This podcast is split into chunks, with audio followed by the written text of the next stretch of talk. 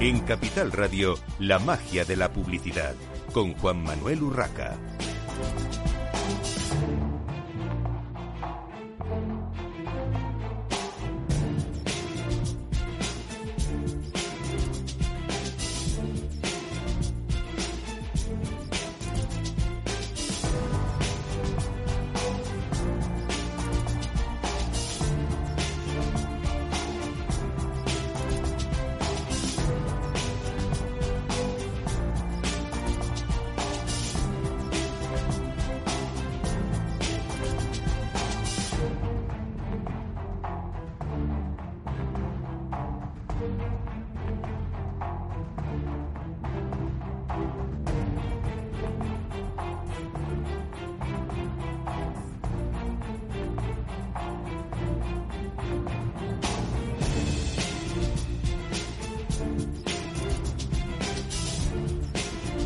Bienvenidos un viernes más a la magia de la publicidad en Capital Radio. Les habla Juan Manuel Urraca. Como cada viernes vamos a hablar de marketing, de este maravilloso sector, vamos a hablar de publicidad y de algún tema que, bueno, es, digamos, algo más delicado, pero sobre todo que afecta al mundo del, al mundo del marketing y es que, eh, desgraciadamente, eh, la política a veces se mete pues donde no sabe, pero como quieren manejar todo, pues se meten eh, de, mala manera y está afectando al mundo del, marketing. Luego hablamos de ese tema. Tenemos ya con nosotros a Víctor Conde, director general de la Asociación de Marketing de España. Eh, bienvenido, Víctor, una vez más. Muchísimas gracias, Juan Manuel. un día más, otra vez más, y un saludo para todos los oyentes. Bueno, vamos a hablar con Víctor Conde de esa decimoprimera edición de AMEX, el análisis de la inversión de marketing en, España. El estudio AMEX es el primer informe a nivel mundial que cuantifica el impacto económico del marketing por eh, función y sector. Eh, y además es un estudio que ofrece a los profesionales la estimación de lo que supone en términos económicos la actividad del marketing en nuestro en nuestro país y que bueno pues eh, lidera la Asociación de Marketing de España. Cuéntanos, Víctor, eh, un poco a grandes rasgos qué, grandes datos se desprenden de este último estudio anual respecto a 2020. Hmm. Bueno, quería previamente matizar un poquito lo que has comentado. Efectivamente, es un estudio Llevamos ya, eh, esta ha sido la decimoprimera edición, es decir, llevamos 11 años haciéndolo y, que nosotros conozcamos es España es el único país donde se hace. Eh, fue un intento de avanzar en, clarificar lo que es el marketing, que es más que comunicación. Entonces, bueno, aquí teníamos eh, vía Infoades, que es uno de los socios fundamentales y fundadores del tema del, del, AMES también en España, con nosotros teníamos muy una información muy pormenorizada del desglose en comunicación pero claro, eh, marketing es investigación de mercados, marketing es eh, recursos humanos, marketing es eh, promociones, descuentos, es decir, que marketing abarca muchas cosas. Y ese fue el intento, de alguna manera, de delimitar la inversión global en marketing, tratando el marketing como si fuese un sector económico. Entonces, esto es lo que venimos haciendo y es fundamentalmente un estudio, digamos, de tipo de gabinete. Aquí no hay no hay un cuestionario, no hay, no hay unas encuestas, sino que es fundamentalmente recopilación de datos secundarios de múltiples fuentes. Eh, para poder estimar, de alguna manera es un, estudio macroeconómico, para poder estimar eh, en qué niveles estamos. ¿Cuáles han sido los datos que se han arrojado para el 2020? Bueno, pues un poco como sabíamos perfectamente, el 2020 ha significado un retroceso importantísimo en esa línea de recuperación que se había, que se había iniciado ya a partir del año 13, ¿no? Pero, bueno, pues la caída del año pasado ha sido, ha sido importante, como ya se, se venía anunciando, y, en diferentes, pero no es la misma caída según qué partidas clarísimamente. Por ejemplo, una de las cosas sorprendentes es que eh, en el aspecto de recursos humanos dedicados a marketing, pues es una, es una partida que no cae o que cae en menor proporción. mientras que claramente la parte de comunicación sí, pero no toda la comunicación. Hay unas comunicaciones o una publicidad eh, que se resiente más que otra. Eh, todo lo que es digital sigue eh, teniendo una primacía importante, máxime en la época en la que hemos atravesado de confinamientos, etcétera, etcétera. Y, bueno, eso se refleja en que digital también cae, pero no tanto, eh, cae mucho menos. Y, ese es el, fundamentalmente el, aspecto, el aspecto básico. Y luego otra de las, eh, de las cuestiones que cuando hemos presentado el AMES eh, procuramos hacer siempre es hacer ya una especie de estimado, previsión para lo que pueda ser este año. Entonces, bueno, pues en ese, en ese sentido y también hemos hecho una estimación del, de lo que pueda cerrar, cómo pueda cerrarse el 2021 y, y, ha sido una estimación complicada y compleja porque la coyuntura ahora mismo pues es de enorme incertidumbres, ¿no? Es decir, yo creo que hay ganas, pero ganas contenidas, en función de, de cómo es todo el contexto.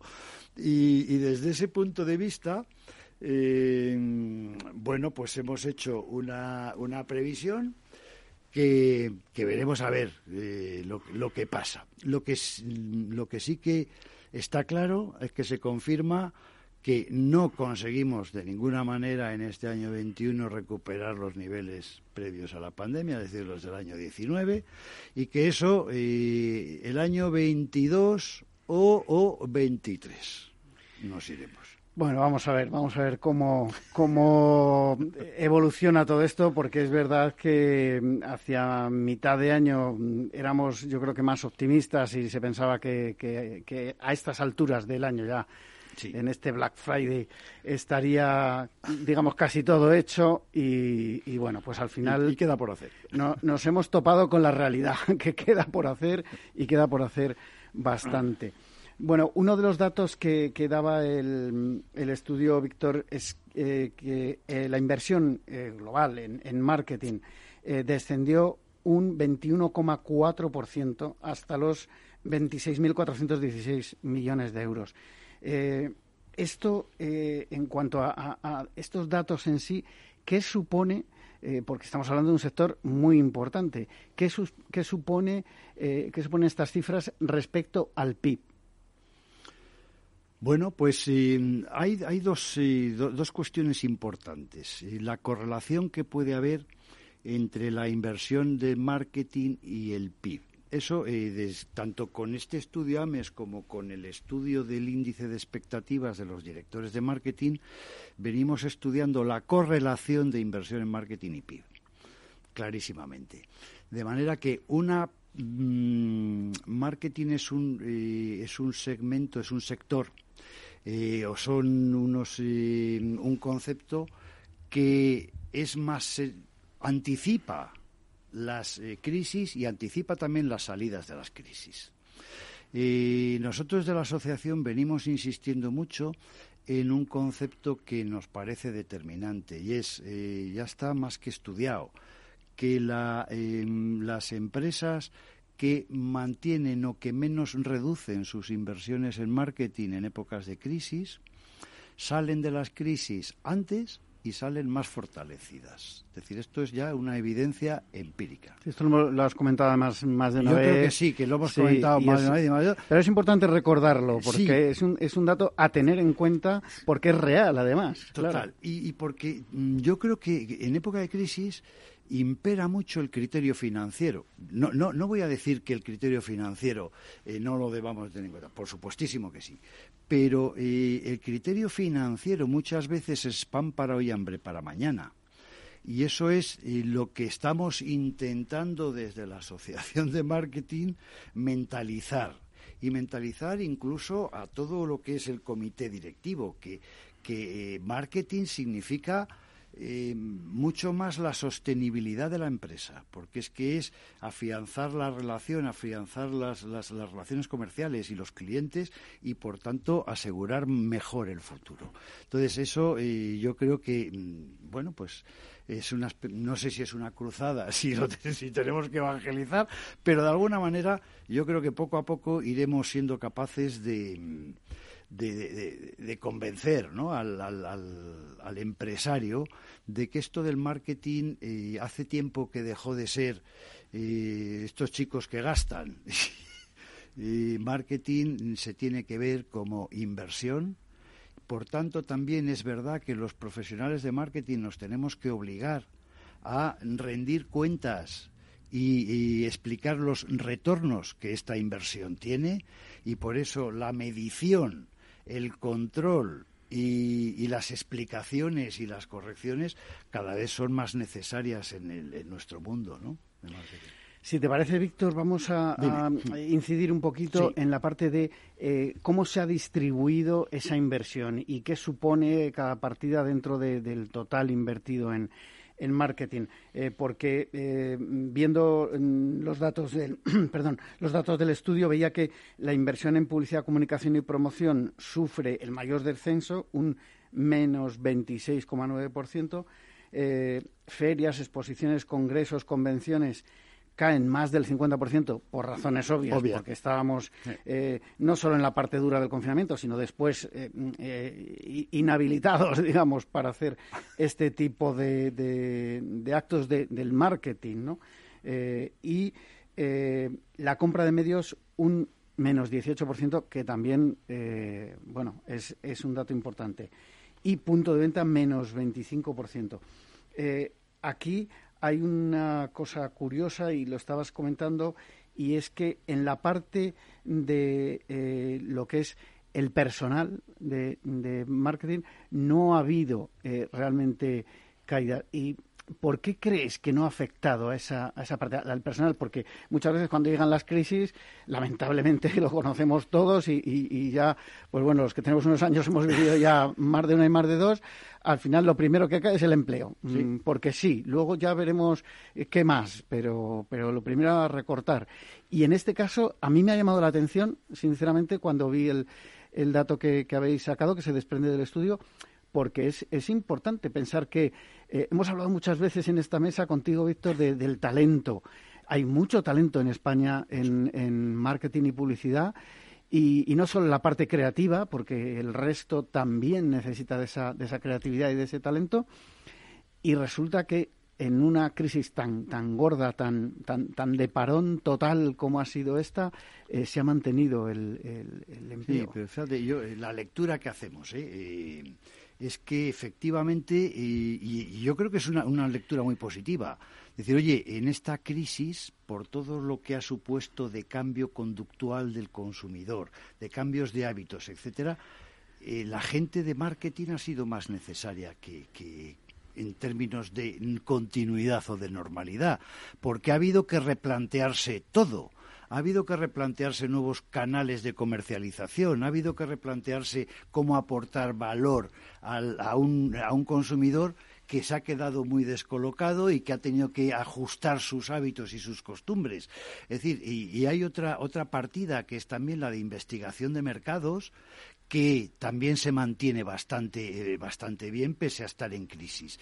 Es decir, que lo que anunciábamos durante el año pasado con el barómetro de, la COVID, el barómetro de marketing en tiempos de COVID, que decíamos que el conocimiento del consumidor y todo lo que sean herramientas de investigación y que nos acerquen a, esa información más depurada del consumidor van en auge, claramente, y eso no puede, no, no puede bajar, y menos en una época en la que está cambiando todo tanto. Y eso conlleva que luego hay, hay gente que lo tiene que analizar, que tiene que sacar conclusiones.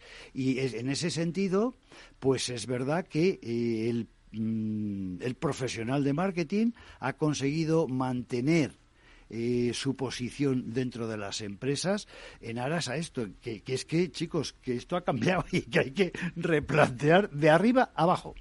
Tienes razón, porque hablando con varios directores de marketing en los últimos meses, eh, casi todos coincidían en este aspecto que, comentas, que, no es eh, menor, porque evidentemente ha afectado mucho a ese momento concreto que hemos, que hemos vivido, digamos, a la parte más dura. Eh, casi todos han coincidido en que ha sido una época para aprovechar, digamos, esa relativa tranquilidad. Estábamos todos intranquilos, pero me refiero en cuanto a, a las labores del día a día, a lo mejor de las campañas, de, tal, para decir, bueno, vamos a ver qué tenemos que hacer eh, en este momento y si esto sigue y si ya cambia todo a partir de ahora, que al final es verdad que de alguna manera ha cambiado mucho eh, la aproximación de las marcas al, al consumidor. Eh, al final, pues habrá que estudiar cómo hacerlo y, hay que eh, digamos que al final tienen que ser los humanos, porque estamos hablando siempre de mucha tecnología, pero aquí ah, eh, el thinking, sí, al final tiene que ser alguien detrás, algún profesional que además sepa, conozca el sector para decir, bueno, cómo cómo hacemos y luego cómo se implementa, porque eso las máquinas te pueden ayudar, pero al final tú conoces la empresa y, la marca y el producto y, es eh, quien implementa. Sí, el otro día eh, hablando con un, con un director de marketing me, hablaba de eh, que habían dedicado las primeras semanas de la crisis a revisar todos los procesos de comercialización, de creación de valor, todos. Y cuando decía todo, hablaba de cifras de más de mil procesos. O sea, eso, eso requiere, eh, requiere inteligencia, eso requiere esfuerzo, eso requiere thinking, eso requiere eh, personas profesionales de ese área de marketing y, enfocadas en dar valor al mercado y al, y al consumidor, al cliente, ¿no? Bueno, Víctor, vamos a, seguir con el estudio y me gustaría que repasásemos, porque siempre yo creo que es, una parte importante para todos los oyentes, eh, por la distribución sectorial, por sectores, eh, cómo, ha, cómo ha ido eh, este año tan, tan raro y, bueno, cómo ha sido la, evolución de la inversión en, en marketing. No sé si tiene los datos a mano, si no, los... No los tengo a mano, pero si me los, eh, vale, pues lo, vas diciendo... Lo vamos compartiendo. En consumo duradero, eh, la caída 2020 respecto a 2019 es de un menos 30,7%, que es eh, importante. En gran consumo, menos 21,7%. Telecomunicaciones, menos 14,8%. Turismo, Oreca, distribución, menos 18,4% que a mí me ha parecido poco personalmente al, verlo. Quizá, como tú decías antes, son empresas que a lo mejor han entendido que tenían que seguir ahí, tenían que seguir comunicando para, para luego eh, bueno, pues salir, salir más fortalecidas. Entretenimiento, menos 29%. Aquí también es verdad que influye toda esa parte de, del confinamiento de no poder eh, acudir a los eh, centros de entretenimiento. Mm. Servicios a empresas, menos 11,4%. Eh, y yo aquí, por ejemplo, esperaba menos caída, porque es verdad que las empresas, en cuanto a la parte de servicios, eh, pues también han necesitado. Eh, lo, que pasa que eso lo que pasa que han necesitado servicios de, un determinado tipo y, no de otro. Es decir, que es que en, servicios a otras empresas pues hay muchas, eh, muchos tipos de servicios dentro, dentro del área de servicios de marketing. Entonces, es verdad que se han acentuado unos servicios en detrimento de otros. Es decir, si el tema de eh, la, contratación de medios, si el tema eh, de creatividad publicitaria, si el tema promocional, si el tema de eventos, si el tema de ferias, es decir, hay un montón de, actividad en el punto de venta, es decir, eh, cuántas empresas dedicadas efectivamente a animación en el punto de venta han sufrido un parón absoluto, quiero decir, porque eso es como el mundo de los eventos. Sí, todo ese sector de eventos, todo, eso, todo eso street marketing, etcétera, etcétera. Todo eso se ha paralizado. Entonces, esos son servicios de marketing que claramente han sufrido un parón total. Hmm. Bueno, eh, haciendo así un, repaso en cuanto a eh, porcentajes de las inversiones, ya dejando de lado las, las caídas, eh, evidentemente consumo duradero un, un 27, un 20,7% de, de la inversión se ha llevado. Yo creo que evidentemente es una parte que, tenía que tener mucho peso, y gran consumo 17,6. Entiendo que en gran consumo está toda la parte de alimentación, que eh, evidentemente yo creo que, eh, como se dijo en los, no en los primeros momentos, pero pasadas unas semanas, eh, habíamos incrementado el gasto en, alimentación y de alguna manera esto se ha tenido que ver reflejado Sin también. Duda, sí. Eh, sobre todo en alimentación ha sucedido una cosa. Si cogemos eh, por canales, eh, alimentación ha sufrido el canal Oreca, claramente, el, el paronazo pero el, lo que es el canal alimentación, es decir, supermercados, hipermercados, no sé qué, ese ha, sufrido, se ha experimentado un crecimiento importante, lógicamente, porque eh, muchas comidas que hacíamos fuera del hogar mm, las hemos tenido que hacer en el hogar. Al final, el balance, bueno, pues siempre, eh, que, que siempre se pierde algo, lógicamente, porque además tengamos en cuenta que España es un país que recibe o recibía 80 millones de turistas. y esos son puro oreca también. Con lo cual, eh, eso ha sido un detrimento importantísimo en el año 20. Y bueno, pues todas esas, eh, todas esas circunstancias hacen que efectivamente eh, en los hogares se haya incrementado mucho el consumo en todo lo que es alimentación y, gran consumo en general y entretenimiento e incluso en equipamiento de hogar. Es decir, me, comentaban, em, por ejemplo, de, pues del héroe Merlín, que ellos han tenido eh, unos momentos muy álgidos. ¿Por qué? Pues porque mm, pasar tiempo en casa te hace ver pues que tienes una grieta, que tienes no sé qué, o que, oye, que este sofá, pues ya está bien, que, que no tenemos que cambiar. Es verdad, ha pasado también con la parte de electrodomésticos o la parte de, bueno, entretenimiento en el hogar, como puede ser pues las televisiones o las, barras de sonido, todo, bueno, y el auge de las plataformas, e, evidentemente. Bueno, Víctor, eh, no te vayas, tenemos que hacer una breve pausa para la publicidad. Enseguida continuamos en la magia de la publicidad en Capital Radio.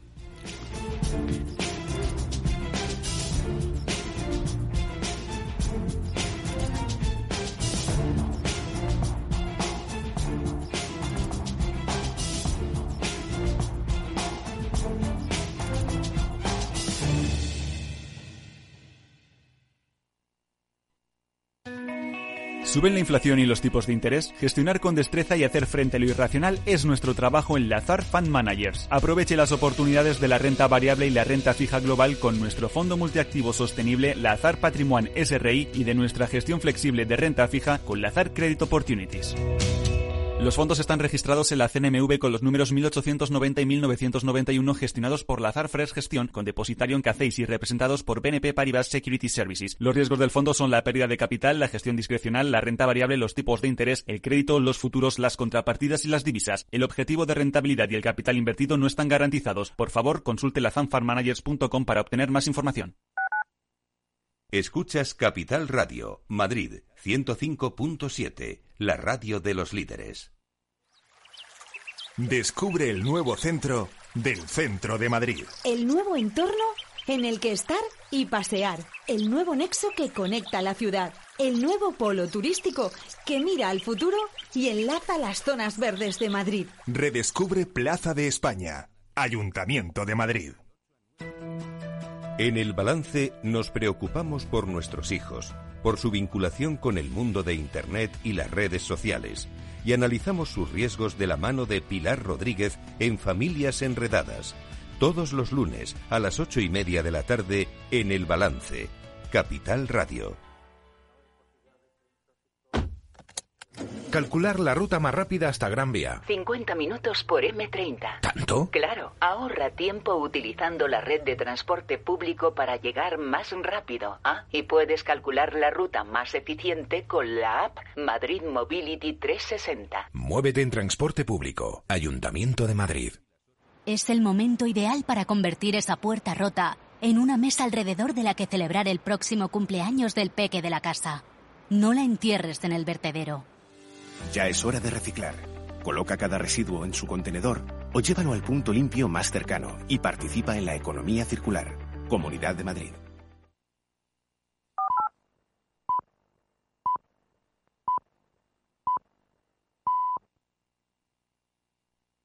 La magia de la publicidad con Juan Manuel Urraca.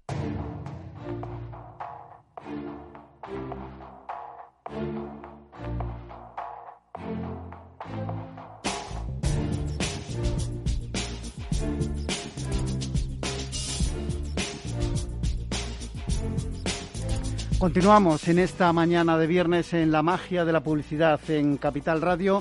Tenemos eh, con nosotros, como comentaba antes, a Víctor Conde, director general de la Asociación de Marketing de España, y se unen a este programa en directo de la magia de la publicidad eh, Belén Coca, presidenta de Más Mujeres Creativas, y Marta Lugris, eh, perteneciente también a Más Mujeres Creativas. Bueno, Víctor, estábamos terminando con el tema de, eh, AMES, del, estudio eh, de análisis de la inversión de marketing en España. Estábamos comentando eh, por sectores. no sé si quieres comentar algo más por sectores, si no, lo que sí me gustaría es que nos hablases de la previsión para 2021 que nos avanzabas un poco al principio del programa.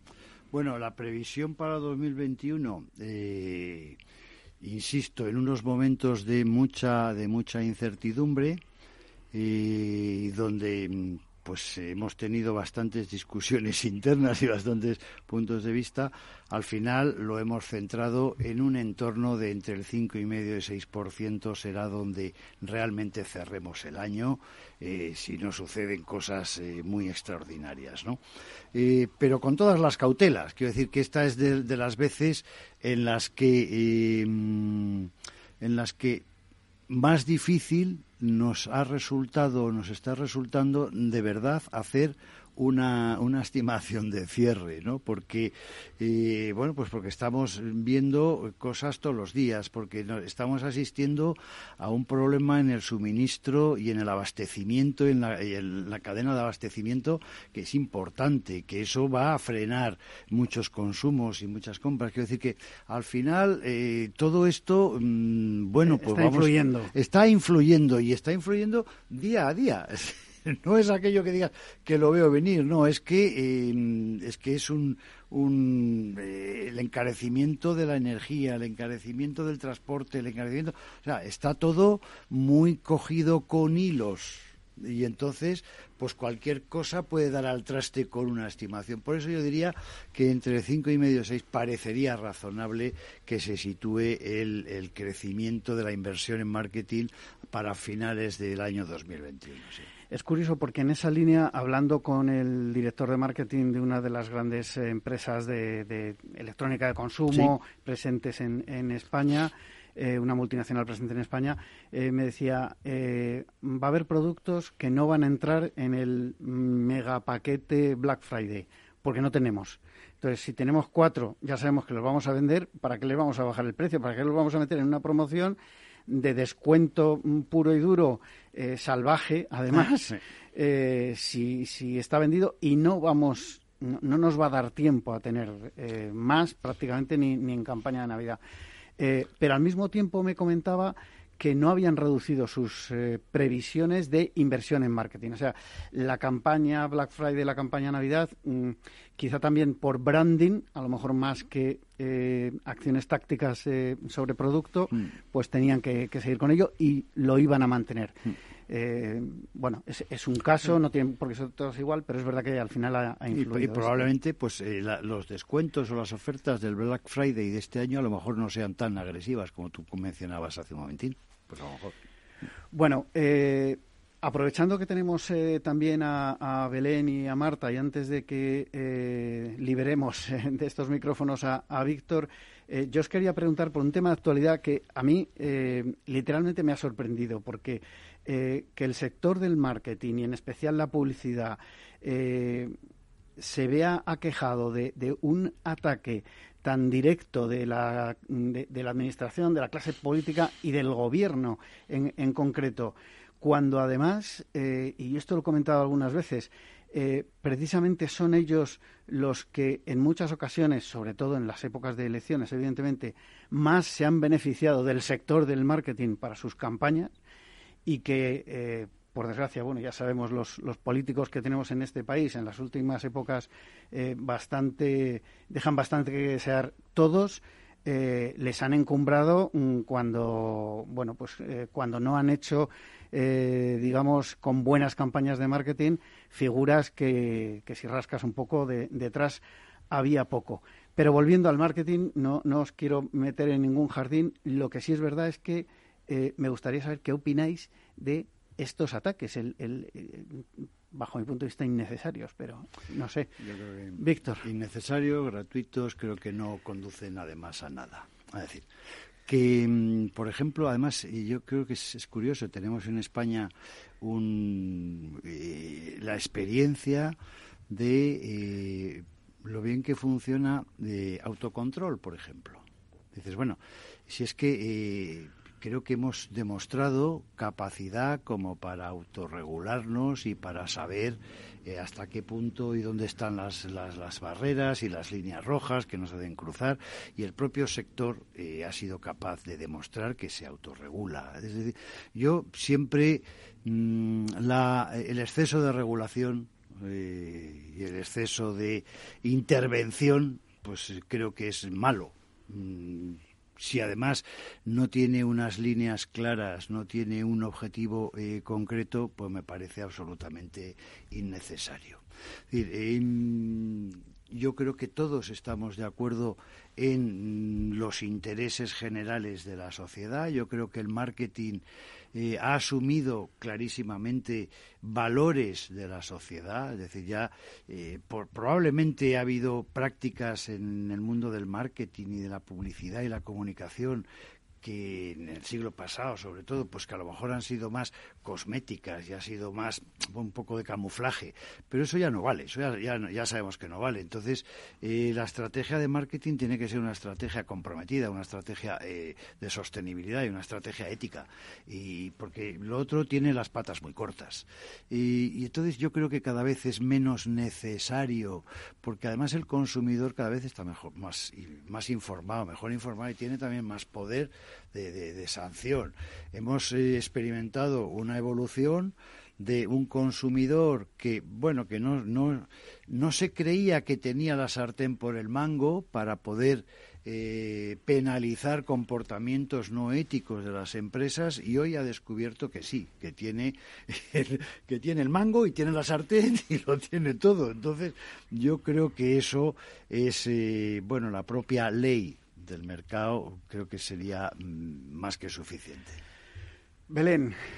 Pues yo creo que efectivamente el consumidor está mucho más informado, pero esta última polémica viene al, al, tema también de la, del, del, horario infantil y de un consumidor que claramente no tiene la capacidad de juicio de ver un poco qué pasa. ¿no? Entonces yo creo que por un lado la industria publicitaria hace muy bien en organizarse y en reclamar un diálogo mucho más efectivo con el gobierno para impedir que se tomen medidas que a lo mejor no están del todo consensuadas, que no están valoradas en todos los ángulos que tienen y en todo lo que puede afectar.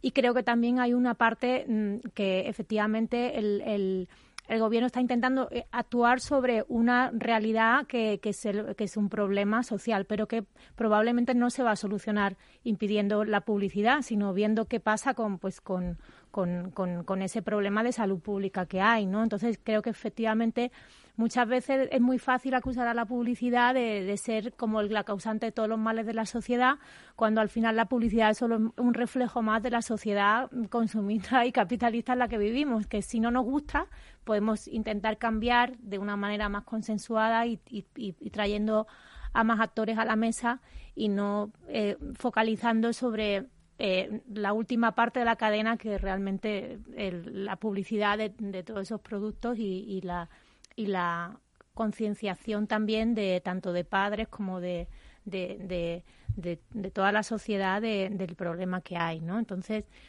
hay un problema, yo no creo que haya que, que, que, que, haya un ataque deliberado, pero, pero al final sí, sí es normal que la, que la, que la, que la industria se sienta poco escuchada, ¿no? Y hace muy bien en reclamar ese diálogo.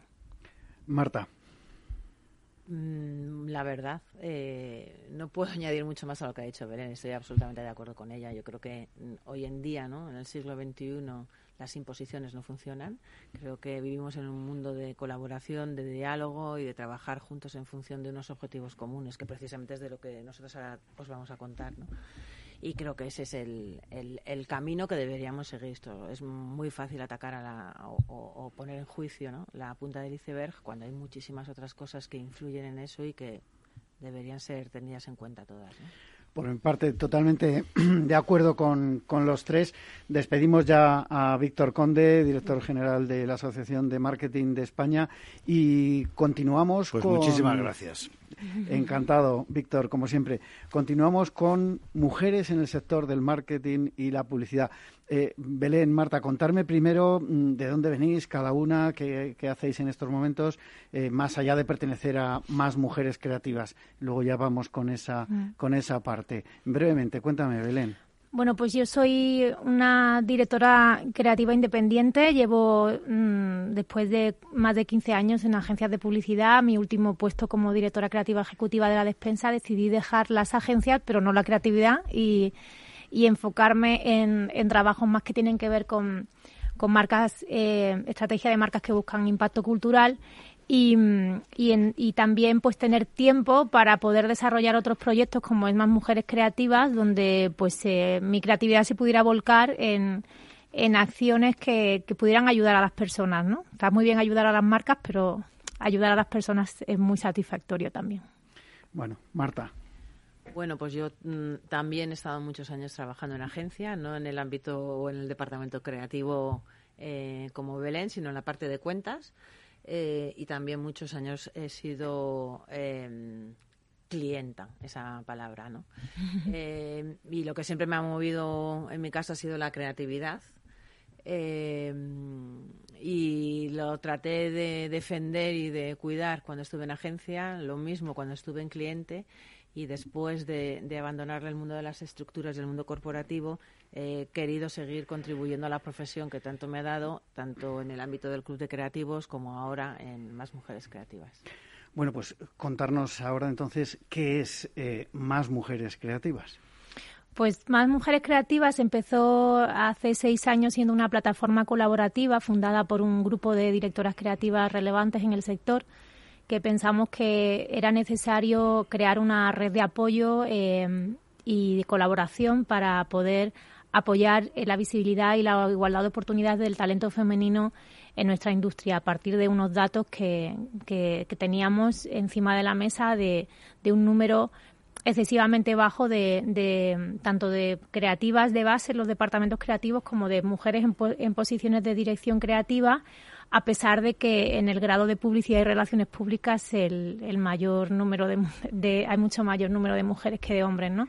Y bueno, pues durante cinco años hemos estado trabajando sobre todo en la base de la pirámide, eh, haciendo muchas iniciativas para apoyar a creativas jóvenes, programas de mentoring donde las conectábamos con creativas más senior para que las ayudaran en su carrera, eh, oportunidades de, de poder hablar en público y de crecer profesionalmente, networking y eh, después de estos cinco años, pues eh, nos llegó la oportunidad de, de, ser más ambiciosas y de crear un programa que, que, es el que veníamos a contar hoy también, eh, que es una de dos Mm, que, bueno, que, que, al final lo que ha motivado es como que cambiemos la conversación, sin de, dedicarnos un poco hacia las creativas más jóvenes. Ahora hemos invertido la conversación y estamos en contacto y creando acuerdos con las principales instituciones del sector, los principales actores, para cambiar esos ratios de, de, mujeres en la dirección creativa, ¿no? Y eso ha hecho que nos convirtamos como más mujeres creativas en asociación cinco años más tarde, porque hasta ahora habíamos sido una plataforma colaborativa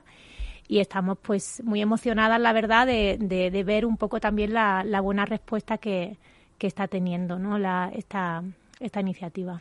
Bueno, mm, contarme sobre la iniciativa. La iniciativa se llama Una de Dos y eh, aparte de que me contéis en qué consiste, quién la promueve también. Eh, entiendo que, vosotras desde la asociación, pero eh, un poco en qué consiste la iniciativa en, concreto y cómo se está promoviendo, quién promueve esta Bueno, la iniciativa Una de Dos tiene un objetivo claro y es el compromiso de toda la industria para lograr que en 2030 una de cada dos direcciones creativas sea femenina.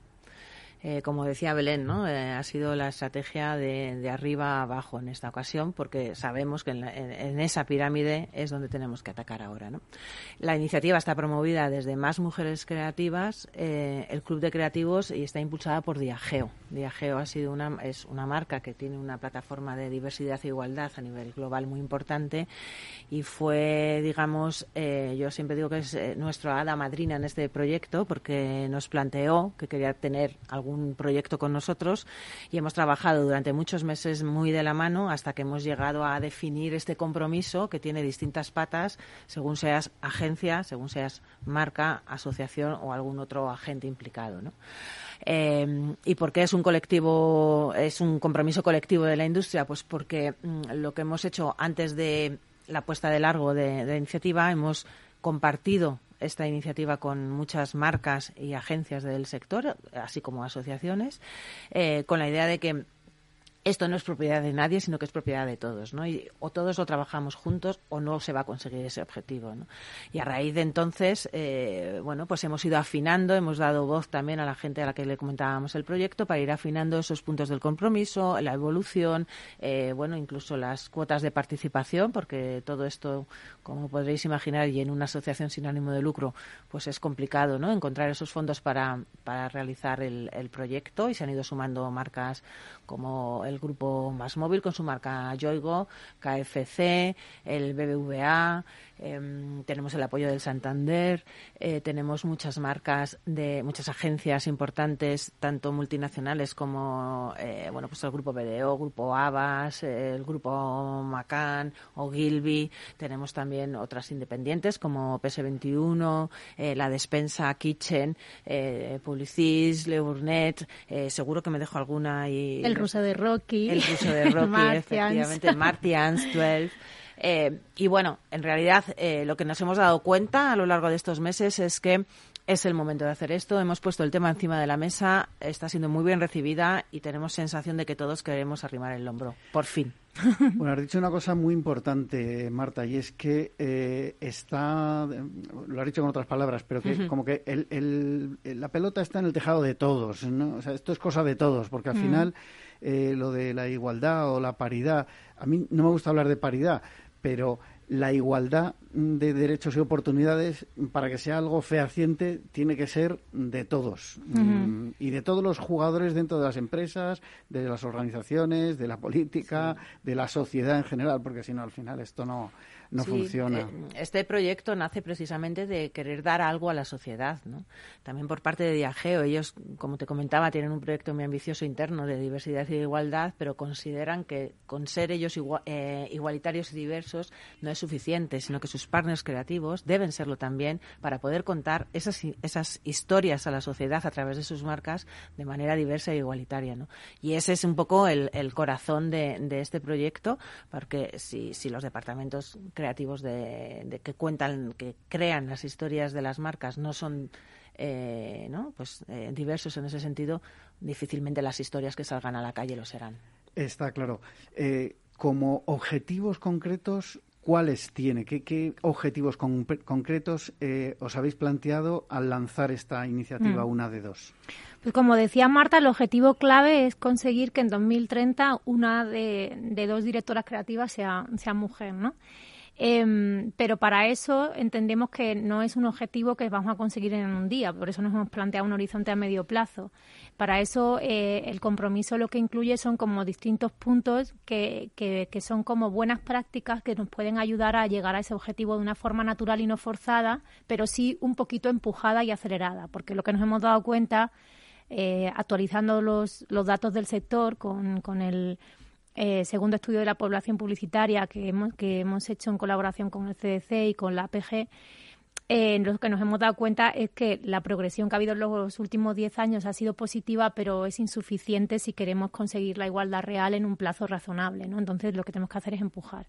Y para eso, al final, lo que le pedimos a las a las agencias y a las marcas es, eh, son pequeños pasos eh, y, poner conciencia sobre este problema para que en cada decisión de selección de agencia, en cada decisión de eh, abrir un proceso de selección para posiciones directivas en el departamento de creatividad, haya esta conciencia de que hay que hacer un esfuerzo especial por encontrar pues esas eh, mujeres líderes que pueden que pueden eh, abrir un poco la, diversidad de puntos de vista y, ampliar la, base de talento de los departamentos creativos, ¿no? Porque otra de las cosas que nos hemos dado cuenta es que eh, con estos datos que hemos sacado es que realmente el talento femenino desaparece del sector publicitario a partir de los 35 años, ¿no? Y eso es dramático porque eh, formas a un montón de mujeres que tienen eh, una experiencia muy válida y en el momento en el que podrían alcanzar esas posiciones de liderazgo, eh, dejan el sector o abandonan o, son expulsadas por, por,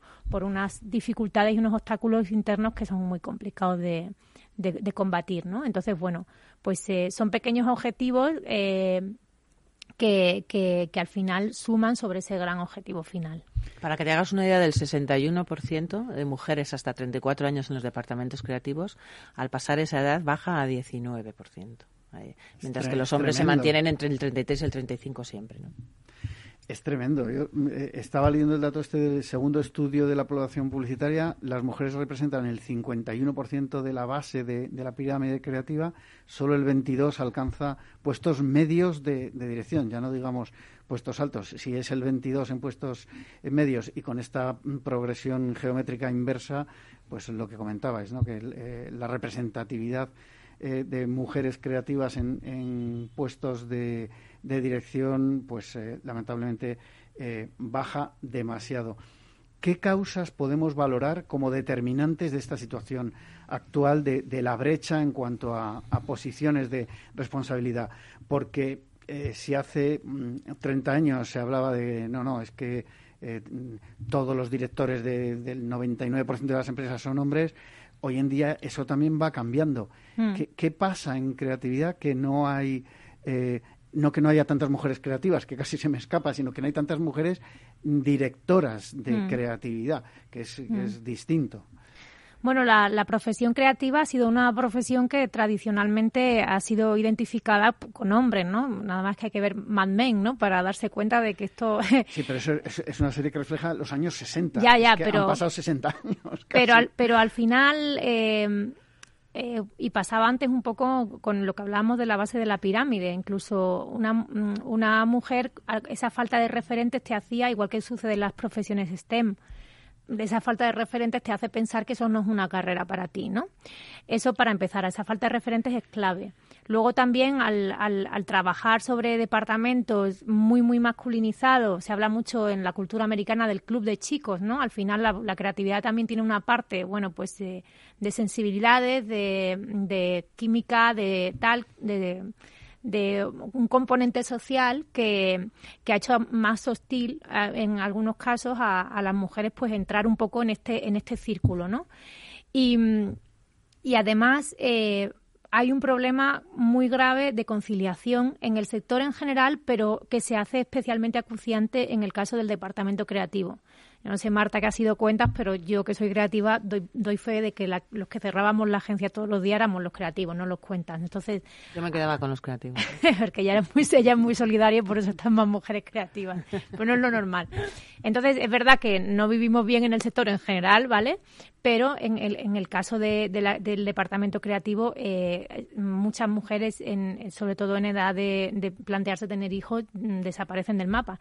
Y yo, por ejemplo, que no tengo hijos, pues eh, desaparecí de las agencias para poder tener un proyecto artístico y musical. O sea que al final esa, esa conciliación personal y familiar eh, es también un problema que el, que el sector tiene que atajar si quiere seguir manteniendo el talento.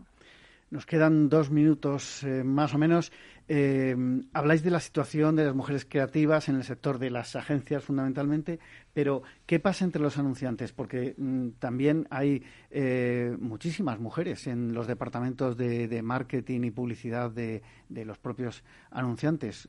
¿Cómo veis esa parte? ¿Cómo está?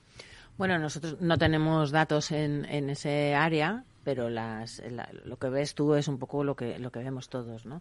Yo creo que em, igual que en cuentas siempre ha habido más mujeres, en la parte de marketing de anunciante siempre parece que ha habido más hueco para las mujeres Creo que los puestos de responsabilidad, aún así, eh, queda muchísimo que lograr también en la parte de, anunciantes, ¿no? Porque ahí hay quizás en los, en los mandos medios, por decirlo de alguna forma, sí que hay más representación, pero al final eh, los, los directivos, los que se sientan en el consejo eh, o en el comité de dirección, eh, te puedo asegurar que no, no, no son tantas mujeres. Puede ser un componente, porque es verdad que hasta hace poco tiempo, relativamente hace pocos años, no había directores de marketing, directores directoras, me refiero al puesto, en comités de dirección. Eso ha ido cambiando. Hay empresas que son honrosas excepciones porque llevan el marketing en, en, el ADN de la compañía y sí que sí que se ha visto. Yo creo que quizás son las empresas que también han tenido mm, más conciencia de igualdad a la hora de, bueno pues de encumbrar a, mujeres pues muy inteligentes y muy preparadas y que han eh, desarrollado su, su puesto de marketing o publicidad y han llegado a, a los puestos más, más altos. Eh, muy breve, porque nos queda un, un, minuto. ¿Tenéis algún dato de emprendimiento femenino en el sector de la publicidad? ¿Se ha incrementado con la última crisis? Muy rápido, por favor. Pues eh, no tenemos un comparativo para ver cómo se ha incrementado. Lo que sí en este estudio de la población publicitaria preguntamos también por, por, eh, por, por, un tema de emprendimiento y lo que sí vimos, sobre todo en el, entre las mujeres creativas y los hombres creativos, que em, el porcentaje de mujeres que emprenden es sensiblemente inferior. Si estamos hablando de un 32% de hombres creativos que trabajan por cuenta propia, solo hay un 12%. Y aquí, tenemos, aquí creemos que también este programa que va de impulsar el liderazgo es clave. Bueno, pues eh, hasta aquí lo que ha dado de sí el programa de hoy. Eh, despido ya a Belén Coca, presidenta de Más Mujeres Creativas, y a Marta Lugris, eh, también de Más Mujeres Creativas, que nos han estado hablando de este tema tan, tan interesante. despido aquí la magia de la publicidad de Capital Radio. A todos ustedes les espero el próximo viernes. Se despide Juan Manuel Urraca.